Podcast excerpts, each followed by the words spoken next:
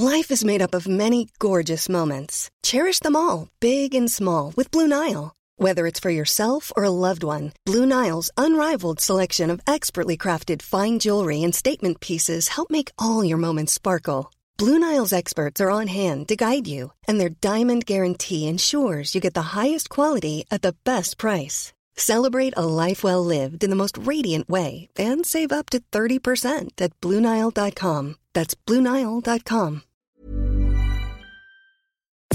Nous sommes en guerre. Moi, moi, je, personnellement, je m'étouffe. Accélère Accélère Ils sont aux ordres du pognon Faut laisser la star tranquille. Salut, c'est Hugo, j'espère que vous allez bien. Gros programme, comme chaque jour, on est parti pour un nouveau résumé de l'actualité en moins de 10 minutes. Allez, on commence avec un premier sujet en France. On va parler du menu sans viande mis en place dans les cantines scolaires à Lyon à partir d'aujourd'hui. Un menu qui fait énormément polémique ces derniers jours. En fait, le maire écologiste de Lyon, Grégory Doucet, a décidé d'imposer dans toutes les cantines scolaires, pour des raisons sanitaires, un menu unique sans viande. Alors sans viande, mais quand même avec du poisson. Mais alors là, vous allez me dire, quel est le rapport entre la situation sanitaire et un menu sans viande? Et là, moi, logiquement, je vais vous expliquer. En fait, en ce moment, il y a une distanciation de 2 mètres qui doit être respectée entre les enfants à la cantine. Et donc, logiquement, ça revient à faire manger moins d'élèves en même temps. Du coup, selon Grégory Doucet, donc le maire de Lyon, un menu unique permettrait de fluidifier le service à la cantine, puisque de cette façon, on perdrait pas de temps à avoir un choix un peu long entre quel yaourt est-ce que je prends, quel plat est-ce que je prends, quelle entrée, etc., etc. Avec un menu unique, forcément ça va plus rapidement. Or en l'occurrence, si le menu unique choisi est un menu sans viande, c'est pour que tous les enfants puissent manger à la cantine, y compris ceux qui ne mangent pas certaines viandes ou alors ne mangent pas de viande du tout pour des raisons religieuses notamment. Le truc c'est que plusieurs membres du gouvernement mais aussi des élus de l'opposition estiment que cette mesure est en réalité une mesure idéologique. En gros, la mairie écologiste pousserait pour que on arrête de manger de la viande et donc n'en proposerait plus ainsi à la cantine. Ministre de l'Intérieur, Gérald Darmanin, a par exemple dénoncé, je cite, une politique moraliste et élitiste et estime que ce menu est une insulte inacceptable aux agriculteurs et aux bouchers français. Le truc c'est qu'en réalité, cette mesure n'a rien de nouveau puisque l'ancien maire de Lyon, Gérard Collomb,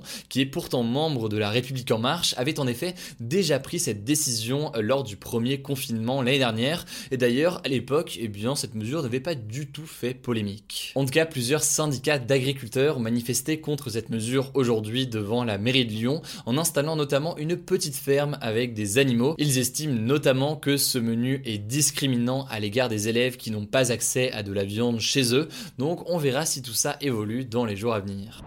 Deuxième sujet du jour, et avant de parler du confinement en France, on va faire un point sur le continent africain où la lutte contre le coronavirus se complique de plus en plus. En fait, l'Afrique compte actuellement 100 000 décès environ et 3,7 millions de personnes infectées, sauf que beaucoup pensent que ce chiffre est largement sous-évalué, et ce notamment parce que la plupart des pays africains testent très peu leurs habitants. Par ailleurs, certains pays ont tout simplement décidé d'arrêter de dévoiler leurs chiffres sur le Covid, c'est notamment le cas de la Tanzanie, dont le président la gravité de l'épidémie.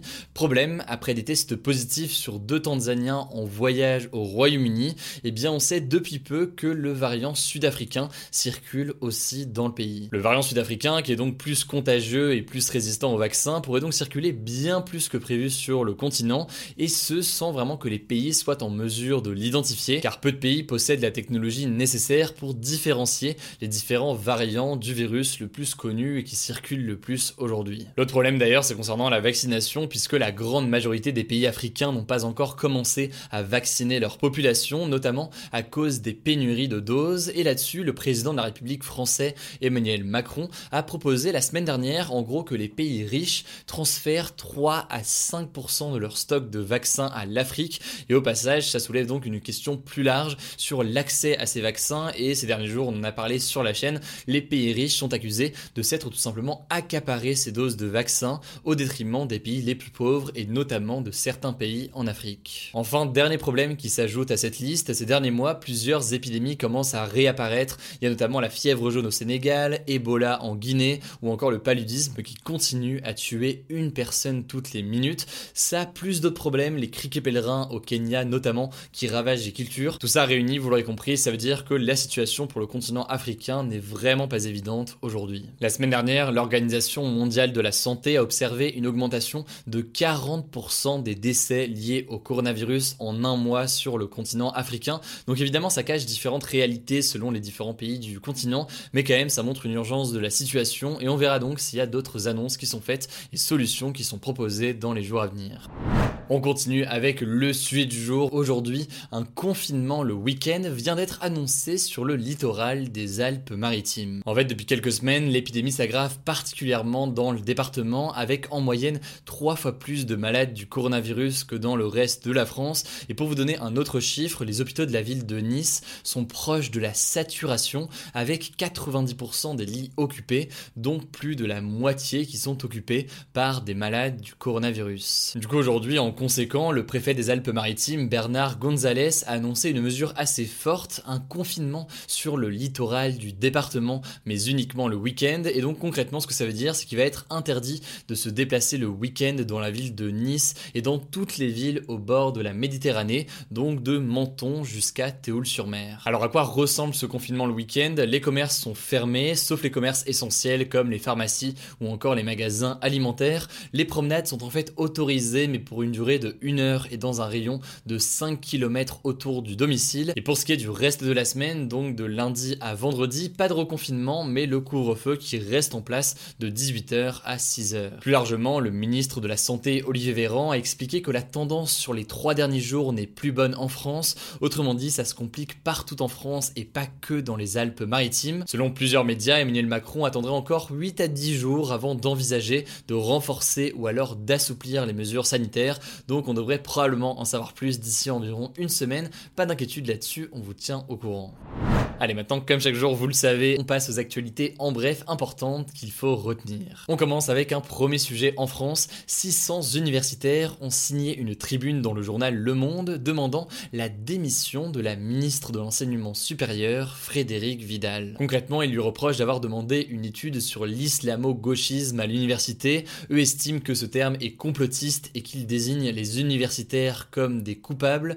En tout cas, ce matin, au micro d'RTL, la ministre a déclaré regretter la polémique sur l'islamo-gauchisme et elle a aussi affirmé que selon elle, la priorité c'était avant tout la situation des étudiants. Deuxième sujet, toujours en France, le duo français d'électro Daft Punk vient d'annoncer sa séparation dans une vidéo postée sur YouTube. Alors ces dernières années, des rumeurs évoquaient un possible comeback du groupe qui n'a pas sorti d'album depuis Random Access Memories en 2013. Ils étaient seulement apparus il y a 5 ans aux côtés du chanteur The Weeknd pour deux singles, I Feel It Coming et Starboy. Le groupe était l'un des groupes français les plus connus dans le monde, ils ont vendu près de 10 millions d'albums en 28 ans d'existence.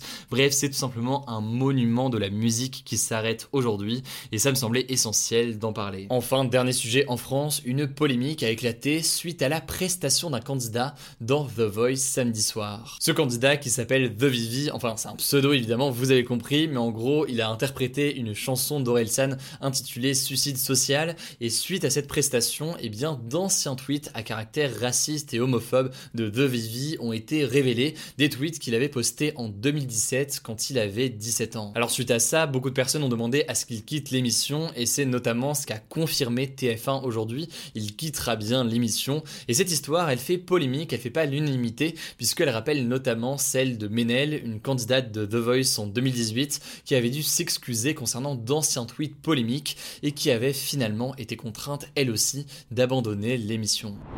Voilà, c'est la fin de ce résumé de l'actualité du jour. Évidemment, pensez à vous abonner pour ne pas rater le suivant, quelle que soit d'ailleurs l'application que vous utilisez pour m'écouter. Rendez-vous aussi sur YouTube et sur Instagram pour d'autres contenus d'actualité exclusifs. Écoutez, je crois que j'ai tout dit, prenez soin de vous et on se dit à très vite.